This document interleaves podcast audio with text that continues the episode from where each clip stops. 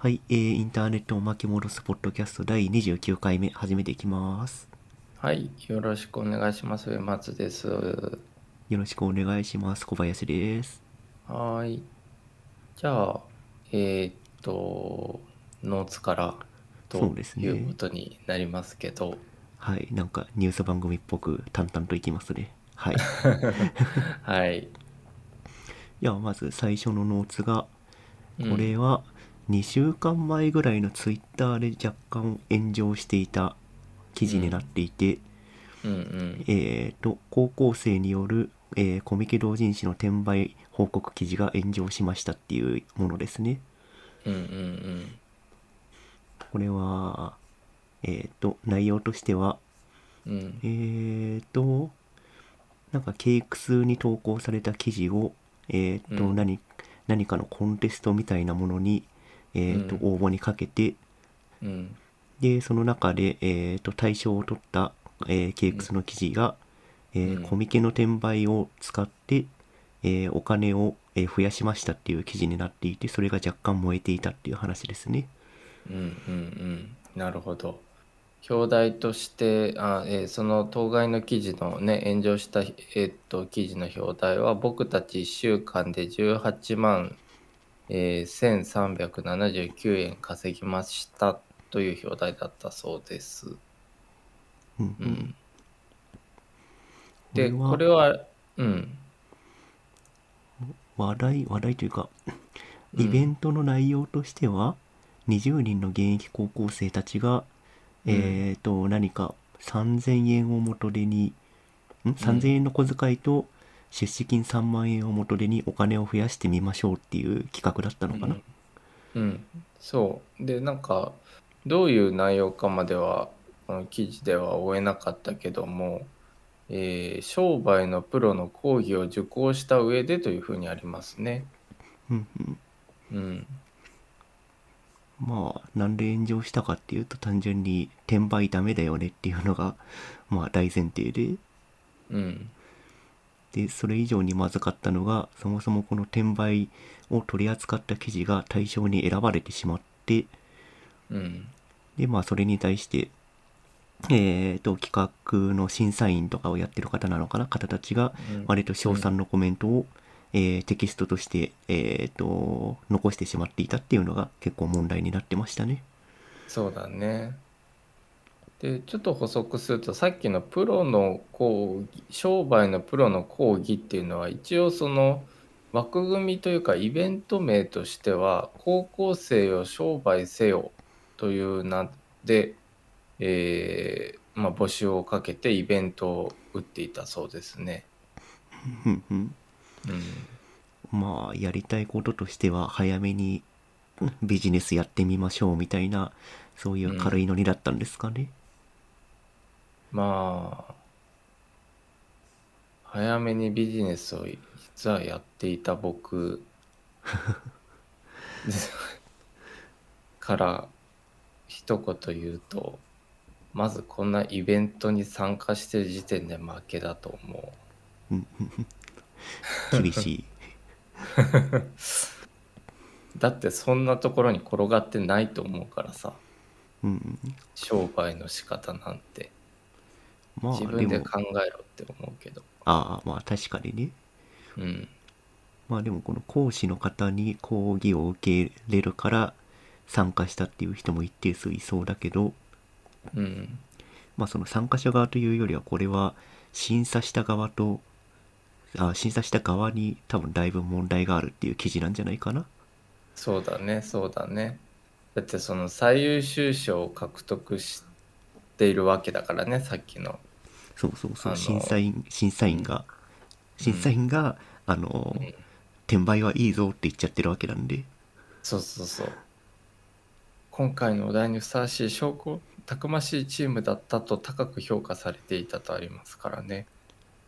これは、うーん、なんか、なんだろうな、転売に対する意識があまりにも低かったっていうのと、うんなんかそれを誰もフィルタリングしなかったっていう状況がまずいですねっていう印象を受けました。ね。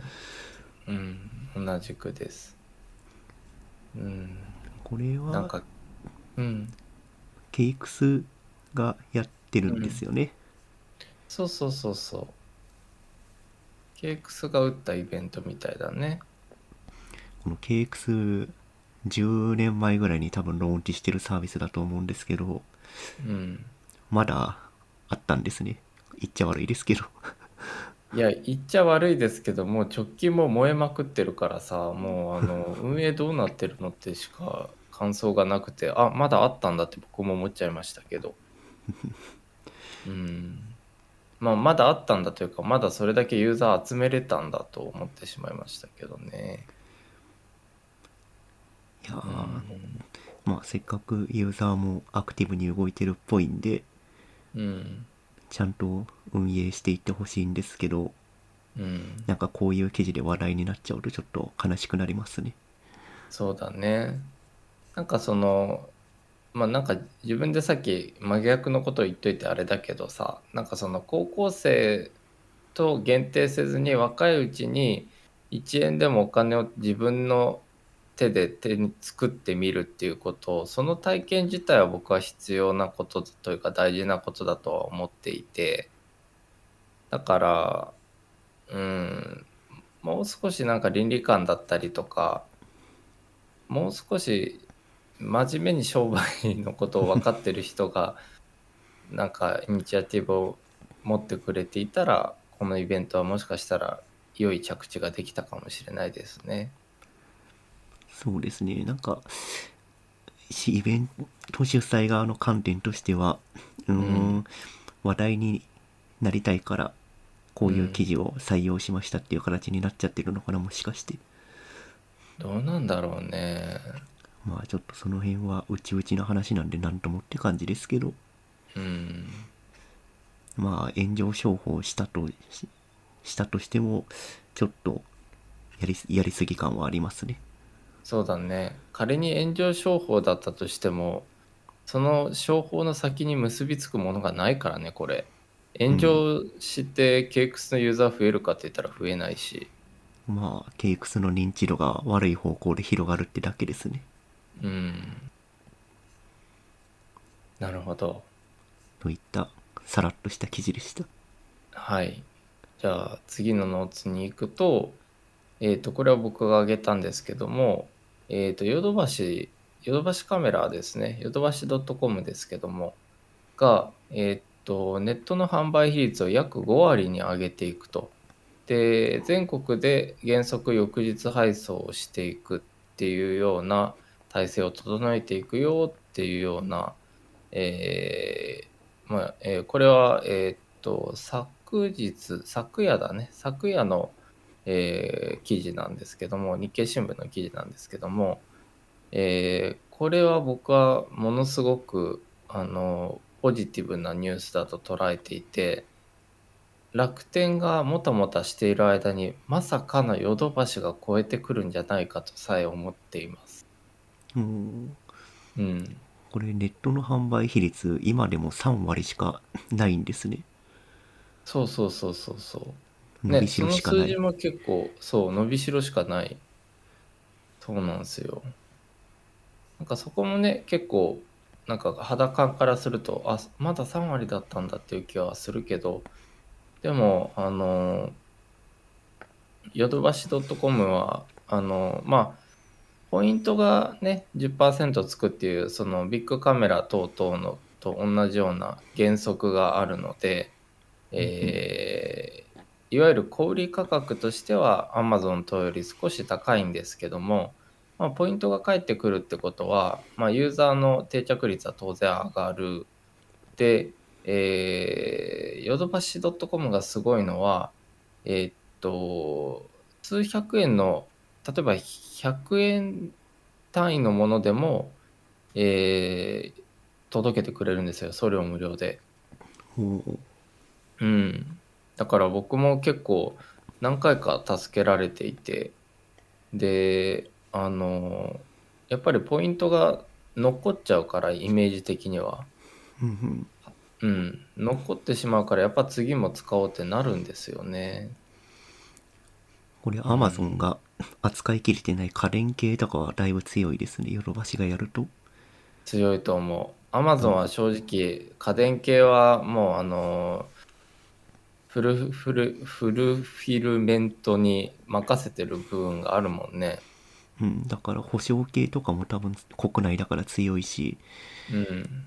もしかしたらねその家電をベースに小売りもやってアマゾン楽天をだもしかしたら国内では抜くかもしれないですねそう。だってあとさ、やっぱ強いなと思うのが、例えば冷蔵庫、洗濯機、そうそうエアコンとかさ、その特にとりわけエアコンっていうのは工事が必要だったりするじゃんね。うんうんうん。そしたらその引き取りとか、もうアマゾンは今、ヤマトとその配送業者に代行してもらう形で、いわゆる家財便等を使う形で、えー引き取り、引き取りというか設置サービスはしてくれてるけど、まあエアコンの設置とかはね、まあ、なかなかもう外部に委託するしかないもんね。うんそうそうそうそれを内製できるっていうのはだいぶ強いですねうん。いやーだから、あの、ヨドバシ実は僕、あの、PS5 の抽選販売だったかな。そのぐらいの時以降かな。なんか、あの、それまで結構ノータッチだったんですよ。あのーもう Amazon か、まあせいぜい使ってもビッグカメラ。それはなぜかというと、うち、あの、ま、まあややこしい話だけど、ポイントの、あの、いわゆる経済圏的に言うとビッグカメラの方が有利だったので、当時は。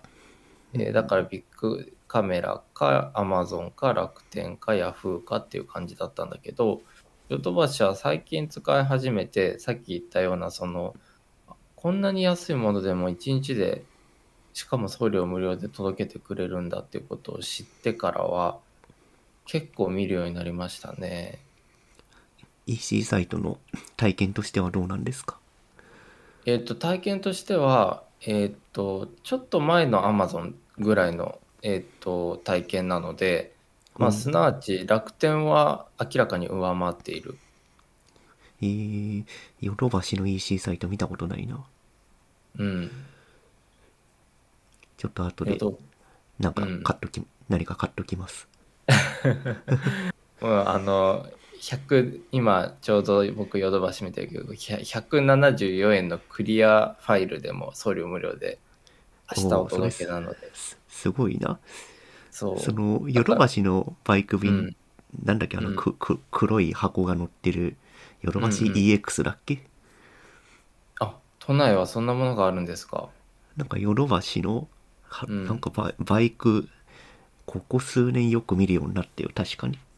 えー、なんかさあのうちうちというかその地方にいてもすごいなと思うのはこのあの例えばデリバリープロバイダーでこう Amazon がやっているような方法独自の、えー、と配達網を使うとかでもなくうんシンプルにこうあのヤマト便とか日本郵政とかで日本郵政だったかな？ヤマトだったかな？ちょっとどどっちか忘れましたけど、まあ、とにかくメジャーなポピュラーなユースあの配送方法で送料無料で来るのでこれ絶対赤字なんだけどでもうんヨドバシはその赤字を踏んでもお客さんが帰ってくることを分かっているからだからやってるんだよね。ああさっきの配送の話だけどヨドバシエクストリームってやつですね。ああなるほど。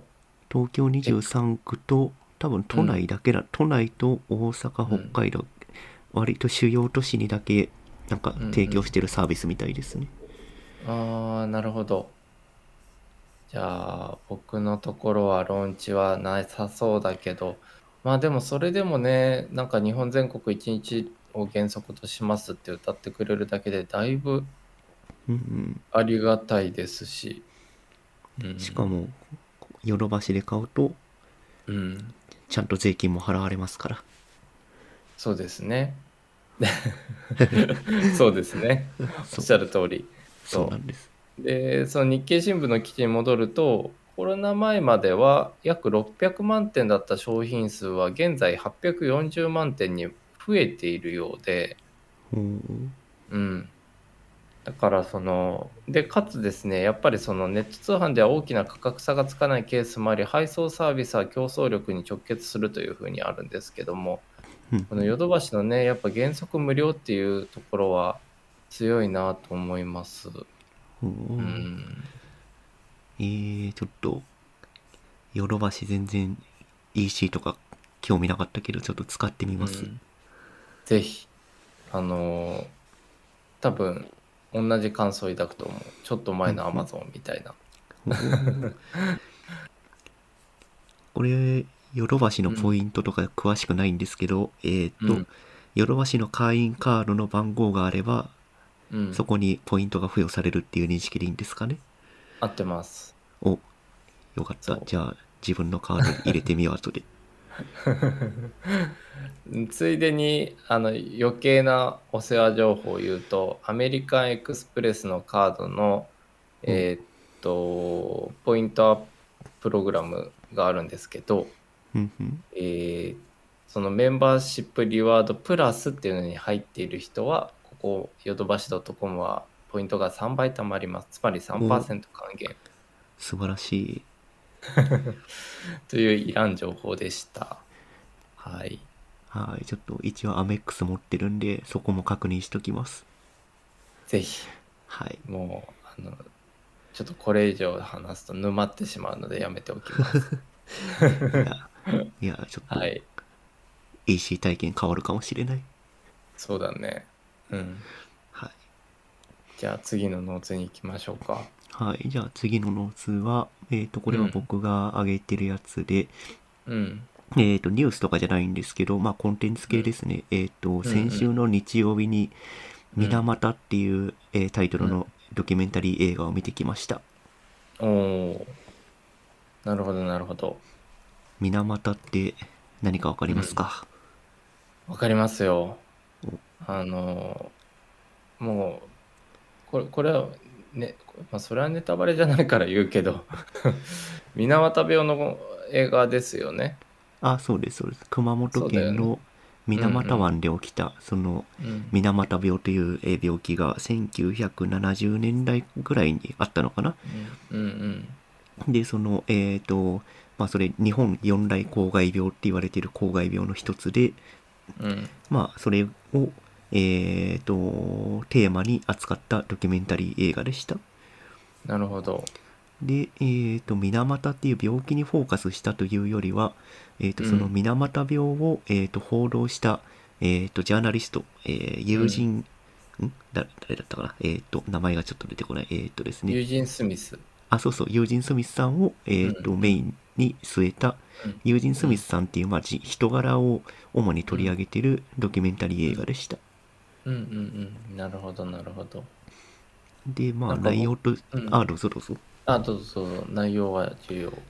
あまあ、内容としては本当に水俣病っていう病気がどうして起きたのかっていうのと、うん。えっ、と、まあ、水俣病ってどうして起きたかっていう軽く説明しておくと、うん。えっ、と、株式会社窒素っていう化学合成、えー化学製造うん会社かな？が、うんうん。えっ、と、その工場から出てくる排水を、えーうんそのまま海に垂れ流していましたと。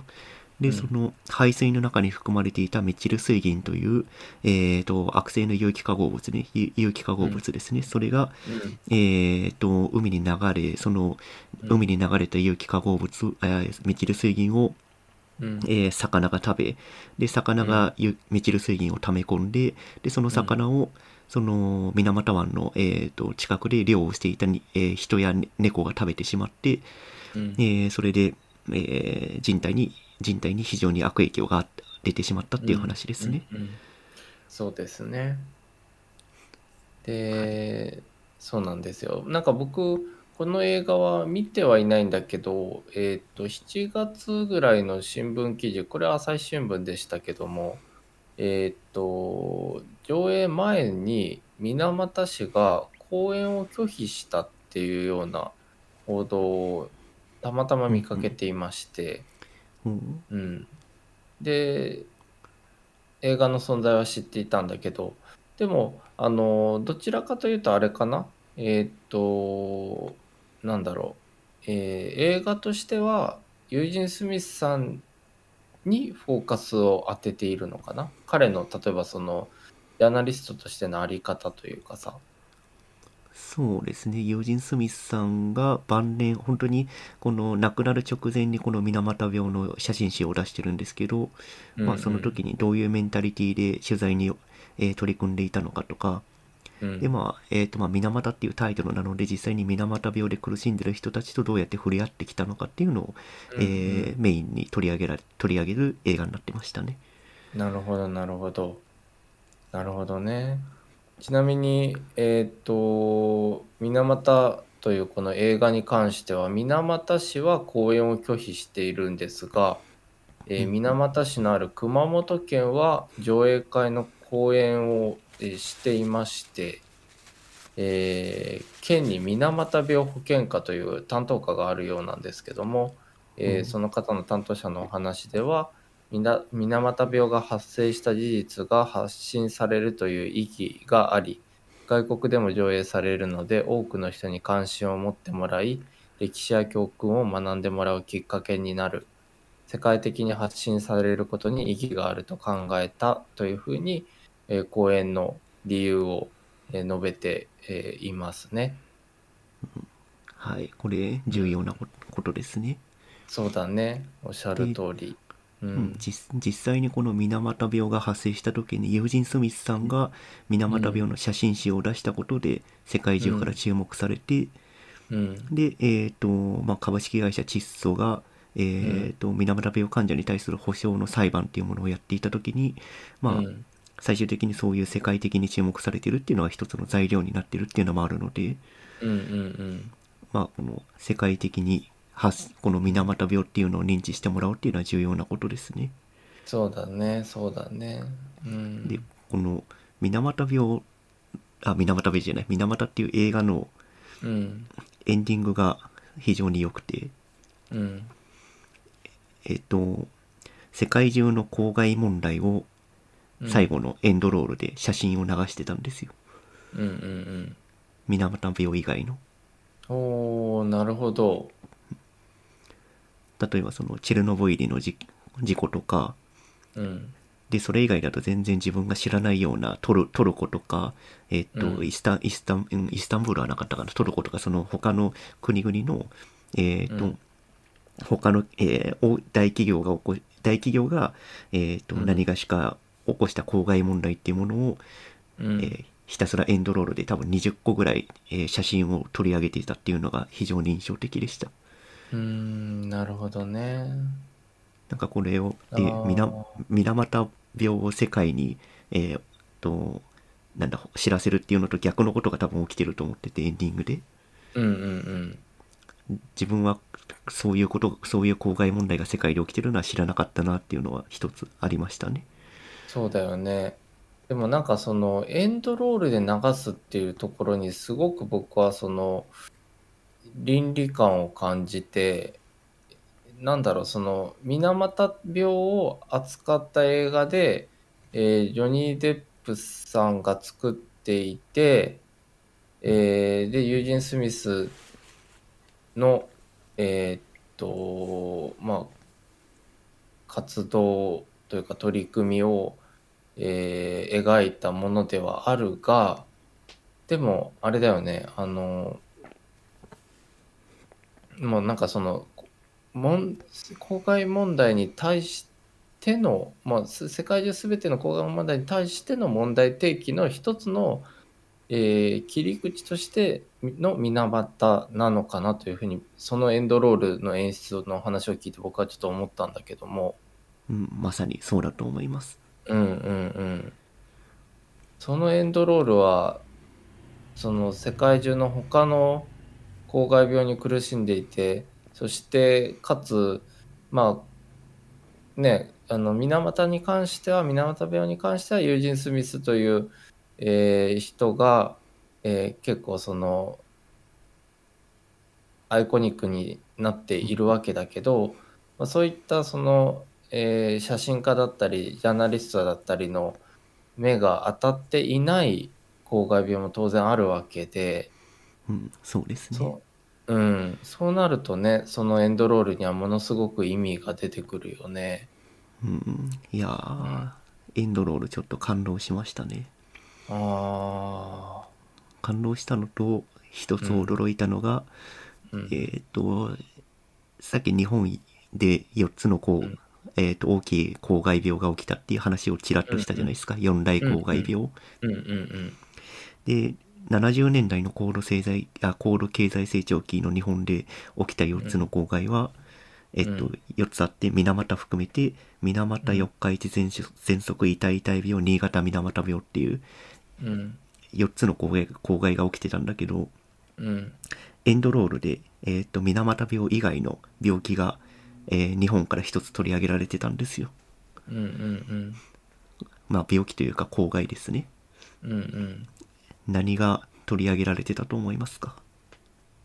ええ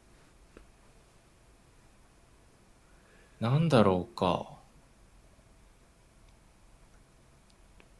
想像が及ばないですね。若干引っ掛けだったんですけど、うん四大公害病ではなくて福島第一原発が取り上げられてました、おおそうですか。なるほど。まあこれも一つの企業問題なので。そうだねそうだね。まあ構図としてはあの一企業で収まりきっていないっていうところも含めてさ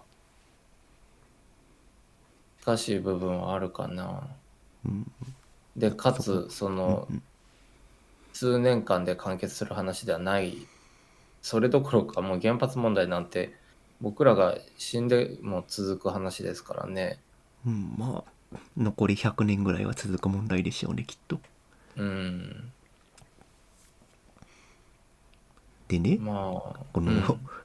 インターネットを巻き戻すポッドキャストでこれを取り上げたっていうのは一つ理由があって、うんうんそのなんかこの窒素株式会社がうん。経済合理性を追求して人々に公害をまき散らしたっていう構図が、うん。なんか今のえっ、とデジタルなトキシックなものをうん。出し続けているうん。GAFA とかになんか重なる部分がありましたっていうのをちょっと言っておきたかったです。確かにおっしゃる通りですね。なんかなん前か前回かな？前回か前々回でうんうんインスタグラムだかフェイスブックが、うんえっ、となんか10代の子に悪影響を及ぼすのを知っていながらサービス提供しているって話をしたじゃないですか。しましたしました。うんでそのその時に自分はねあの、うん資本主義だからしょうがないよそれはそういう原理だよっていう話をしたしたんですよ。うんうんでもそれってその発言って多分この公害問題を擁護する発言になってしまってると思いうんうんうんうん痛く反省した次第でした。なるほど。資本主義だからってその原理のもとに動いてればいいってわけではない,、うんないですよっていう話です。うんうんうんうんなるほどね。なるほどね。そうだね。まあ、ある意味では本当に同じことが今も起きていると言えるよね。そそうの、公害病という名はつかなくとも、何と言ったら、何と形容したらいいかわからないけども、このポッドキャストを始めようって思ったあのきっかけは多分ここと通ずるものがあるよね。うん、だからその今は病名とかついてないかもしれないけど多分そうそうそうそう数もしもしかしたら数年後にあうのん十,、十数年間はまずい状態にありましたっていう反省が生まれる可能性もあるよねっていうのは思思ってます。そうだね、そうだね。で、その渦中に、まあ、例えばその中の点として、ケークスのさっきのノーツで上げた記事とかっていうのも出てくるかもしれないけど、まあなんか、うーん、資本主義だからとか、あるいは自由経済だからとかっていう言葉で片付けられない部分があるんだよね。うん。だからそこはえっ、と、その資本いこの公害病がまあ未だに起きてはいるんだろうけどあんまりうん。日本で聞かなくなったのはきっとそういうルールができただとかその、うん。ひ人々の倫理観が変わったからうんうん多分そういう、えー、とひどい公害問題が起きなくなってると思思ってるんですよ。うんうんでその倫理観のアップデートだとかルールルールの、えー、と制定っていうものがインターネット上でも今後起きるべきではあるのかなと思ったりしてます。ああそうだね確かになんかあのいわゆるインターネットがそのまああの良くも悪くもその参入条件があってそれはあのインフラを揃えたりお金をある程度流せる人っていう意味だけどそのインターネット世界に入るまでの障壁がかなりそれなりにあった頃はまあある意味ではそのやりたい人だけ入ってこれたんだよね。うんうん、それが今やもう水のようになってしまう。水と空気のようにインターネットって今なっているからそうなってくるとさまさにその水と空気って言ったらじゃあ公害病と同じような話で何にも規制しなかったらもうみんなやりたい放題やっちゃって際限なくもう有害なことも垂れ流されてしまうしという現代の構図に近づいてきてしまいますね。というか現代の構図が再現されますね。そうですね水と空気っていうのはすごいいいいい例えですね。うーん。いやーなるほどね。そうなんでなんかうん。前回の自分の発言をこの映画を見て反省しましたっていうお話でした。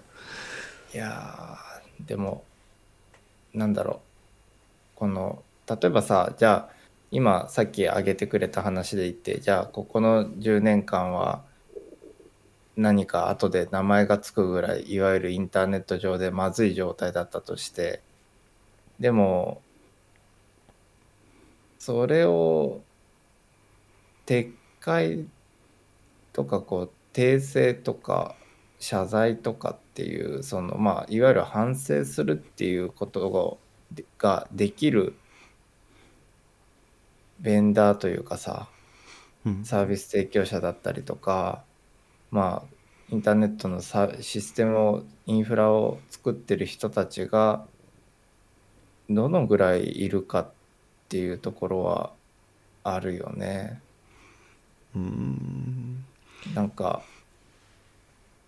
うーん例えばその炎上商法っていう言葉がもう定着してる時点でもうかなり意図的にそういうようなことをやってる人たちが現状いるってことじゃないですか。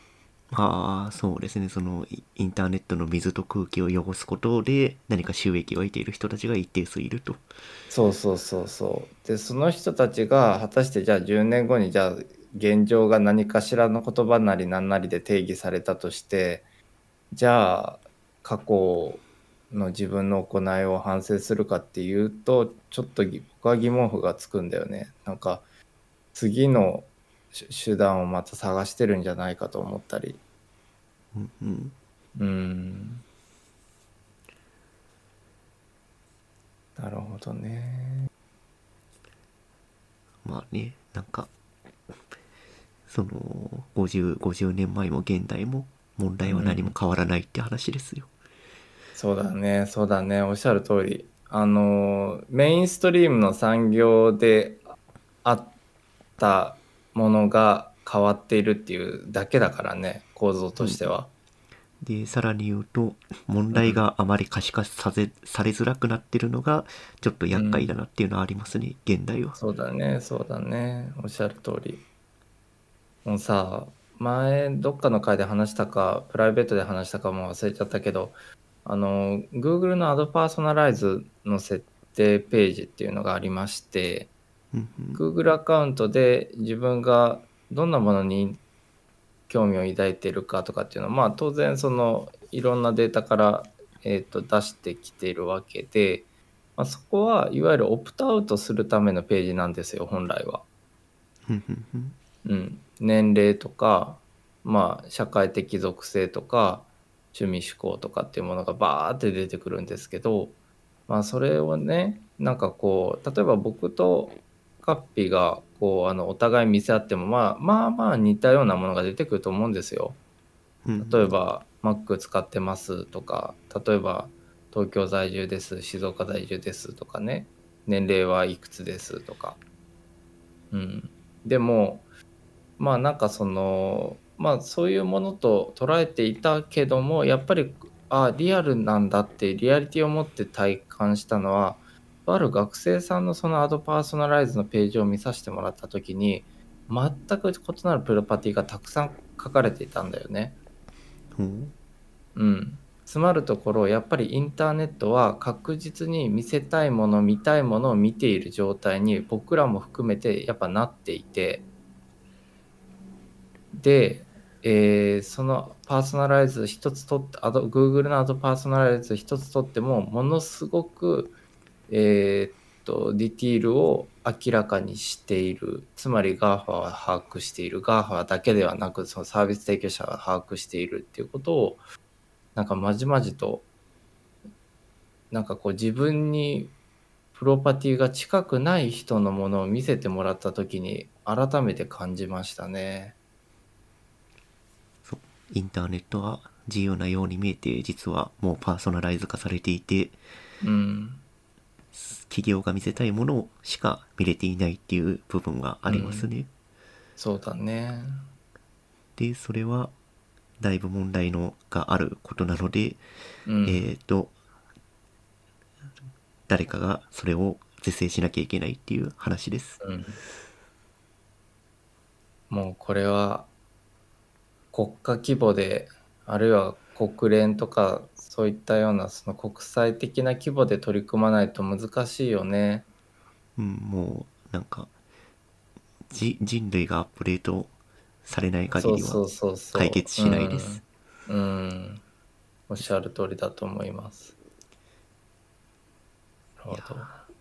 いやという水俣という映画からインターネットを感じてましたーなるほど。まさか僕はその、えー7月のその水俣市の公演拒否っていう報道を見た時には考えが及ばなかったです。いやうー、ん余裕があったらぜひ映画見てきてくださいそうします。うーん、なるほどね。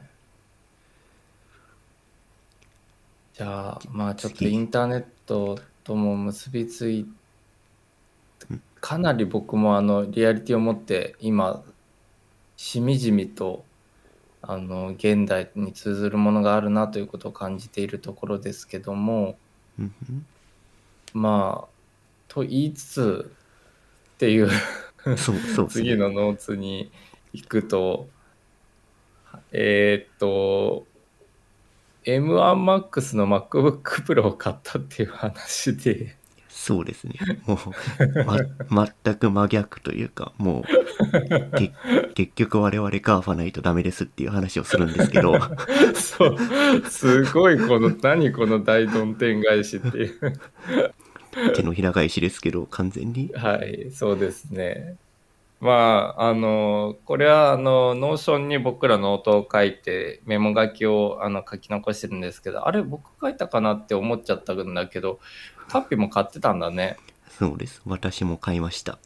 うん僕も買いました。あのスペックは M1 うん。スペックはどんなもんですか？スペックはもう最最あのあのですねえっと発見しちゃしたというかカスタマイズしてて発見したんだけど16インチの最上位構成と14インチの最上位構成は全く同じ性能だということが分かり、うんうん。だったら小さい方、軽い方がいい。で、僕の場合は特に、えっと、16インチでも良かったんだけど、16インチは、あの、えっと、AC アダプターのワット数が140になっちゃったんだよね。ああなるほどうん。で、140ワットだと、今うち、えっと、PD 96か 100W までいける、えっと、サンダーボルト付きのディスプレイにつないでるんですけど、そこを超えちゃうっていう懸念があり、うん、かついろいろとまあ今のところ使っていてえっ、と 96W が、えー、と定格の MacBook Pro16 インテル Mac もえっ、と大体 65W の、えー、とめちゃくちゃ小さいえっ、と AC あの社外のねガリウムの AC アダプタとか使っててもまあおおむねハードななんかエンコード処理とかしなければその定格内で収まるんですよ。うん。だからそれを知ってからめちゃくちゃ荷物が身軽になってあこれいいなって思ってたところだったんだけど140ぶっ放されてしまうと あまたあの巨大な AC アダプター持ち歩かないといけないのかそしてこのせっかく整えたサンダーボルトディスプレイの環境もリゼロスタートかとなりえー結局僕は14インチを16インチの最上位モデルと同じ構成にして買いました。うんうん。CPU はあれですか？M1MAX32 そうそうそうそう、今は MAX。コアそうそうそうそうそう。もう、メモリーはメモリーは64 64、ストレージはストレージは8テラ。あそこも MAX で積んだんだすごいなうん。いや8テラって8うん。ププラス12万ぐらいじゃなかった？えっと、プラス20何、あそん24、22? わかんない。わかん忘れちゃったけど。うん。でも、あの、正直、今回10テラが出ると思っていたので、うんうん。ああ、8かーって思いながら買いました。あ僕は2テラに抑えましたそこはいや、あの、多分これは用途の違いですよね、シンプルに。まあまあそうそうっすねそうですそうです、うんうんうん。うあのちはもう無理なんですよ。8テラでもクラウドフル活用しないと 無理なので。うん。もう映像とか画像とか使わないんでうん。いやーでもね、あの、SDXC のカードスロットが復活、そう、復活したのは、やっぱ映像を撮るものとしてはありがたいですね。やっぱあの HDMI のコネクタとポートと SD のスロットはやっぱ映像向けですよね。そうだね。うんうんまあ、ただまあ HDMI はねぶっちゃけねなんかもうあのまあちょっと特殊かもしれないけどうちはあのありとあらゆる HDMI の接続端子の先にえーっと 2C の変換アダプターもうすでに差しっぱなしにしてあるのであの特にこそこはこだこ困らないかな。いやなんか困らないっていうかうん余計余計なポートが増えちゃったなって思ったんですけどそうだね、そうだね、おっしゃる通り。うん。僕は個人的には HDMI はもう映像出力用途でしか使え使えないので、サンダーボルト4をもう一個増やしといてほしかったな。そうそう HDMI つかついたらちょっとびっくりしましたね。ね。あの、SD がつくのはすごくわかるんだけど、なぜなら未だにあのハードウェアたちが SD なので、うんうんうん。なんか HDMI かって思ったけど、でもまあこれは多分一般受けはすごくいいと思まあね、う。うん、まあまあリモートワークして HDMI のね、変換コネクター持ち歩くわけにもいかないんで、うんうん。まあ、そこはみんな、みんな USB-C でもうケーブル一本でやろうよって思っちゃうんだけどね。うんねそうなってほしいですねぜひ。うん。まあ USB-C っていう規格に統一するというよりはうん。まあね最新の規格に常に揃えてほしいっていう感じですね。そうそうそうそう。だからね、そこで言うとものすごく逆行してるよね、HDMI って。そうそうそう。うん。あとあれですね、たうんあのタタッチバーがなくなりましたねもうさ、あれすごいよね。なんか、お前らタッチバーなんてまだ使ってんのかと言わんとばかりのさ、あの、フルサイズでファンクションキーがフルサイズのキーボードサイズで、あの、ボタンサイズでファンクションキー復活っていうさ、素晴らしいと思います。うん。まあありがたいけど、 Touch Bar めんどくさくてしょうがなかったんで、そうそうそう、もうこれでねこうたただあれだよねあのちょっと話が微妙に飛ぶけどタッチ ID はまあ継続で搭載で、うん。えっとフェイスタイム HD カメラがえっとフル HD1080p に対応したんだけどでもあれなんだよねあの顔認証 Windows ハロー的なものはまだやっぱ乗らないらしく。うん、そこついでに載せてくれよと思っちゃったけどね。まあそこは今じゃないんじゃないですかね あの全部せーのでやっちゃうとあの、うん次がなくなっちゃうんで なるほど。マーケティング的なそういうニュアンスももしかしたらあるってことですね。そうそうでまあソフトウェアの問題なんでもしかしたら後付けで OS アップデートでつくかもしれないんでうんうんうん。まあそこはマッチですね。なるほど。まあでもね、あのいずれにしても M1 の MacBook Air を使ってみて 4K がもうローデータでサクサク編集できてうわーすごいなこれモンスターだなって思っていたところだったのでそこにぶち込まれたうんうん。M1MAX そしてしかもよーく見ると16インチの最上位モデルと全く同じことが14インチでもできるっていうのはこれは物理的にすごいことなんだよね。うんそうそううん。やっぱその SOC で GPU が内蔵されたっていうところが一番大きいんだと思うんだけどうんうん今まで映像用途の Mac といえば15インチ16インチのあの大きい方を買わないとダメだよっていう世界だったんだけどさうんうんうん、ついに僕個人的にはハードウェアデザイン的にはちっちゃい方が好きなのでこのコンパクトなね14インチでおそうか。これで 32コアの GPU かと思いながら楽しみですけど、いやーすごいですね。うん、今自分が使ってる2018年モデルの Mac があの、うん。コアコア i7 が乗ってるんでうん、だいぶジャンプアップしますねめちゃくちゃジャンプアップするねそれは。世界変わる？うん。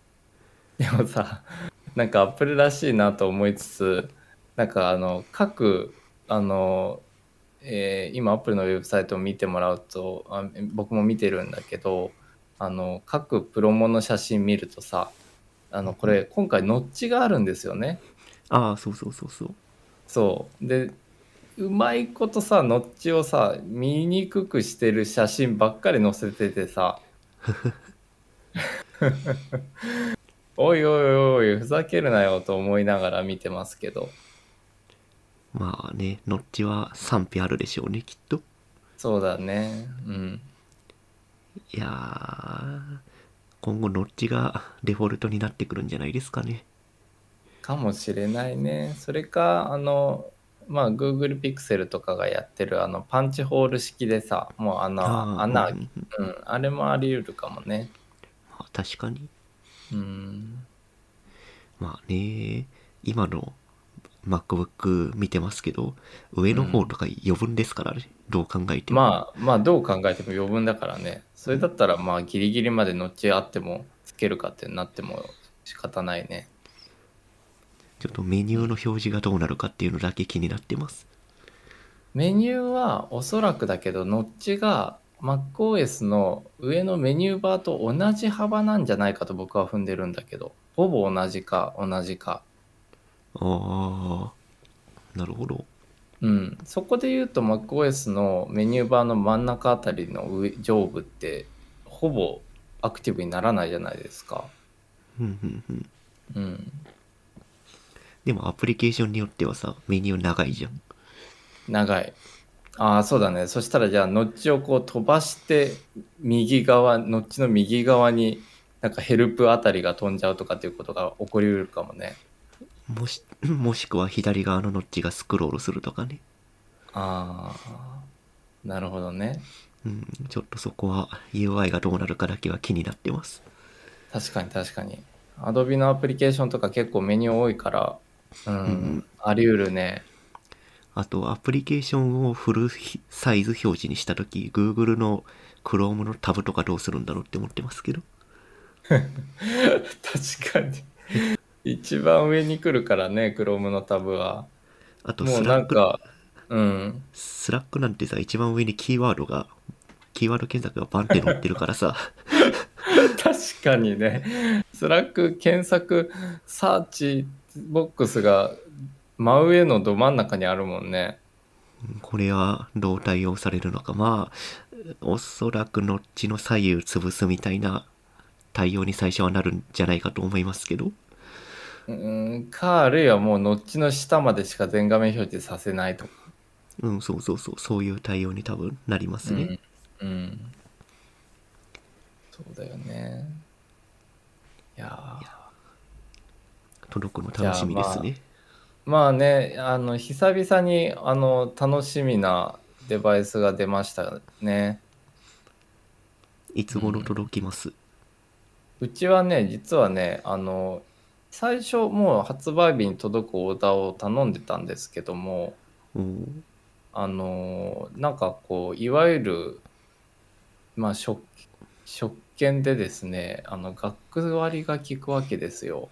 おで、学割にも実はいくつか種類がありまして、あの、当然学割で当初のその発売日に届くオーダーもしていたんですが、えーちょっともう一段階上の Apple on Campus というですね、限られた認定校というか、その参加校だけが、えーさらに割り引かれるっていう、あの、上位、上位学割みたいなものがありまして、おーうん、で、すあ Apple on Campus 適用し忘れたって、 Apple on Campus は電話じゃないとダメなんですよね。へえ。で、 Apple on Campus は、えーっと、で、適用して、で、チェックアウトだ、あ、これでもまだ発売日間に合う、やったーって思っていたら、オペレーターの方に、チェックアウトができませんとかって言って、もしかして他にオーダー通されてますよね？って言って、これ年間何台までなのでキャンセルしていただいて、24時間待っていただかないと、次のオーダーが受け取れませんみたいな話になってしまい。で、じゃあ、もう、まあ、割引を取って、まあ、あの、1週間ぐらい待つかということで、僕は、あの、発売日以降に届きます。おうん、11月15日週とかですか？もうちょっと前だったかな。おーうん。まあ、自分の、とりあえず。うん。自分のお届け予定日は11月15日週ですね。お、ということは、えっ、と、僕は、あれ、僕もそうだったかな。なんかね、あの、最初16インチのマキシマム構成を頼んでて、それをキャンセルしたっていうのがさっきの原因なんだけど、えっ、と、オーダーのメールを見てみると、うーんと、自分も最初、カートに入れた時は25日到着みたいな状態だったけど、うん。なんか、その、発表した翌日の朝に注文せずに、うん。会社のお昼休みに改めて決意して注文した結果、うん。15日に届くってことになりました。おおー。あ、ごめんなさい。僕も一緒だ。あの、15日に届くそうです。いや、あと半月？半月？じゃない、1ヶ月ぐらいか。そうだね。まあ、発売が26で、15に届くだから、まあ、めちゃくちゃ遅いかって言われたら、まあ、まあ、このぐらい待ってるかなっていう気持ちだけどね、僕は。うん、まあ、別に今困ってるってわけではないので、まあね。うん。うん。僕は静かに困ってることがあって、ストレージがやっぱ8テラだと足りなくて、あの、これをちょっと整理して、この新マシンを迎えないといけないので、まあどうにかしないといけないということと、まあ、ただ一つ楽しみなのは、サンダーボルト3とサンダーボルト4を、つまるとこサンダーボルトケーブルで直結して転送ができるわけですよ、データの。ああ、確かに。そう。で、理論値上40ギガビット出るので、40ギガビットで8テラのデータってどのぐらいかかるんだろうっていうのがちょっと楽しみ。えー、数分で終わるんじゃないですか。いやー、どうなんすかね。わかんないけど、ちょっとあのケーブルはあの何本か転がってるので、ちょっとあのよ一番良さそうなアップル純正かベルキンのケーブルでいきたいと思ってます。うんうん。Q マシンはどうするの？Q マシンは悩み中 あのえっ、とねバッテリー持ちが16インチはものすごくインテル Mac の16インチものすごく悪くてうんうん。もうあのモバイルで使うことを想定していないラップトップなのでラップトップなのに？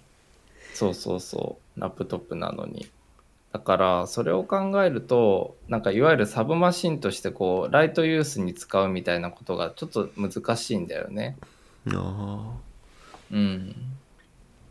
なんかメール打ったりしようかなっていうような使い方で使えるライトなマシンは欲しいんだけど、そこに合致しないので、まあ、どうなんとなかなと思ってます。あ、下取りですか？そうですね。うちの MacBook 2018年モデルはうん。バッテリーが膨らんでるんで下取りできなかったです。ああ、なるほど。そうでしたか。まあ、なんで枕元に置いて寝る前にコーディングする用のマシンになります。あ、いいね、それは。僕もそのぐらいのライトに使えるマシンが欲しいんだけど、今 iPad ぐらいしかないからな。やっぱ16インチを売って、あのーもしかしたら14インチの、えーっと、なんか、ローエンドモデルを買うかもしれないです。ロー、ロー、ロー、ローな組み合わせ。M1 Pro で。ああ、うん。エアーもう一台買えばいいじゃないですか。いや、あれはね、ポートがね、左に2つしかないっていうのが嫌なんですよ。ああ、そっか。エアーはそうか。うんなるほど。そう、い嫌というか、あの、運用上困る。うん。そうなんですよね。